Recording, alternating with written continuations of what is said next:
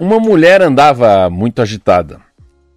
Ela tinha problemas reais e muito trabalho para fazer. E tinha sua mente falando sem parar. Por isso, mesmo quando ela fazia tarefas simples, como lavar louça, ela ficava agitada e se alguém a interrompesse, ela respondia com grosseria. Porque sua mente nunca descansava. Trabalhava sempre revendo os problemas e as tarefas para tentar controlá-las. Um dia, no escritório onde ela trabalhava, ela teve vontade de gritar. Gritar com um colega que fazia comentários bobos sobre um assunto em discussão. Mas ela sabia, sabia que não podia gritar, por isso saiu da sala e foi para a rua quase correndo. Um colega percebeu o que estava acontecendo e foi atrás dela. Ele sabia, sabia como era a vida dela e como ela lidava com os problemas, pensando, pensando e pensando.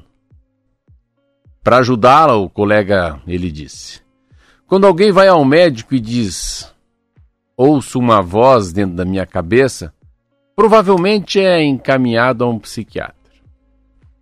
Mas de uma forma ou de outra, praticamente todas as pessoas ouvem uma voz o tempo todo dentro da cabeça. São os processos.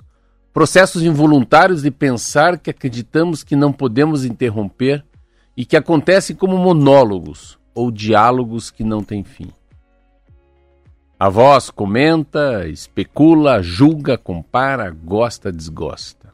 A voz, a voz não precisa ser relevante para a situação do momento pois ela pode estar revivendo o passado recente ou remoto, ou ensaiando ou imaginando situações futuras. Nesse último caso, ela imagina sempre as coisas indo mal. É o que chamamos de preocupação. Se preocupar com uma coisa do futuro.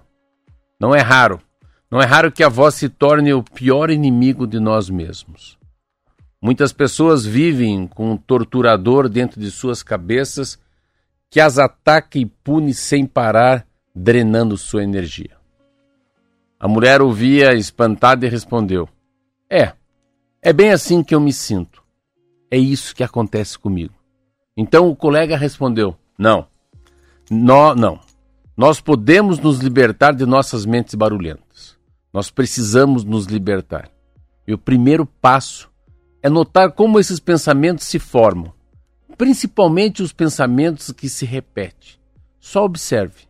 Não julgue nada, não julgue teu pensamento, não julgue a tua voz, porque julgar é o mesmo que deixar a voz voltar pela porta dos fundos.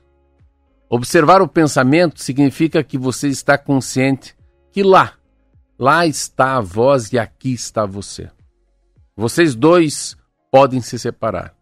Pensamento então vai, perdendo o poder que tem sobre você e se afasta. Aí você, você vai ter um intervalo que pode ser curto, mas que vai te dar uma folga e vai te fortalecer. Você se fortalece ao perceber que seu pensamento é só isso, um pensamento. Ele pode desaparecer e o mundo vai seguir. Você vai seguir e vai se sentir melhor.